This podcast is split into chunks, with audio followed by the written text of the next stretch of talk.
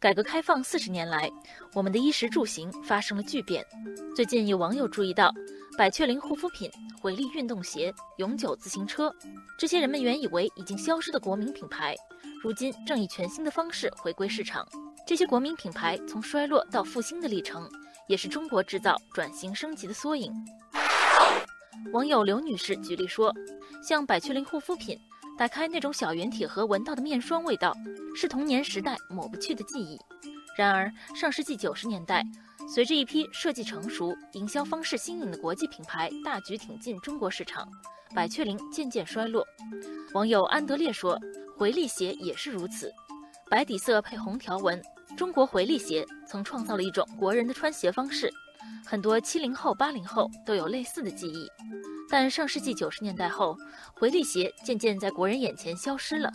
商店货架上取而代之的是大批新潮的国际品牌。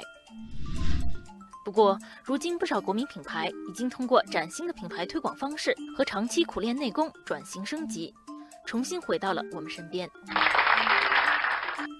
网友冉冉说：“不服输的国民球鞋回力，二零一零年上海世博会期间，在老厂址上开设了第一家旗舰店。”顾客络绎不绝，我第一次发现买回力鞋居然要排队哦。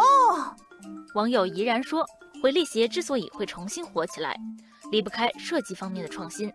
现在不少九零后、零零后脚上一双双新回力鞋，时尚感爆棚，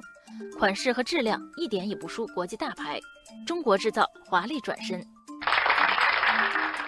搭上互联网和新经济的春风，一些老品牌也再度焕发生机。比如网友凯丽就说，曾经火爆的飞鸽永久牌自行车，沉寂多年后，在共享单车的带动下，悄然以智能单车的模样回归消费者视野，让国人乃至世界为之惊叹。网友温迪说，国民品牌的护肤品又何尝不是如此？近年来，百雀羚借着打传统文化牌重回市场热销榜，而且还登陆各大电商平台，再次成为不少年轻人追捧的美容必需品。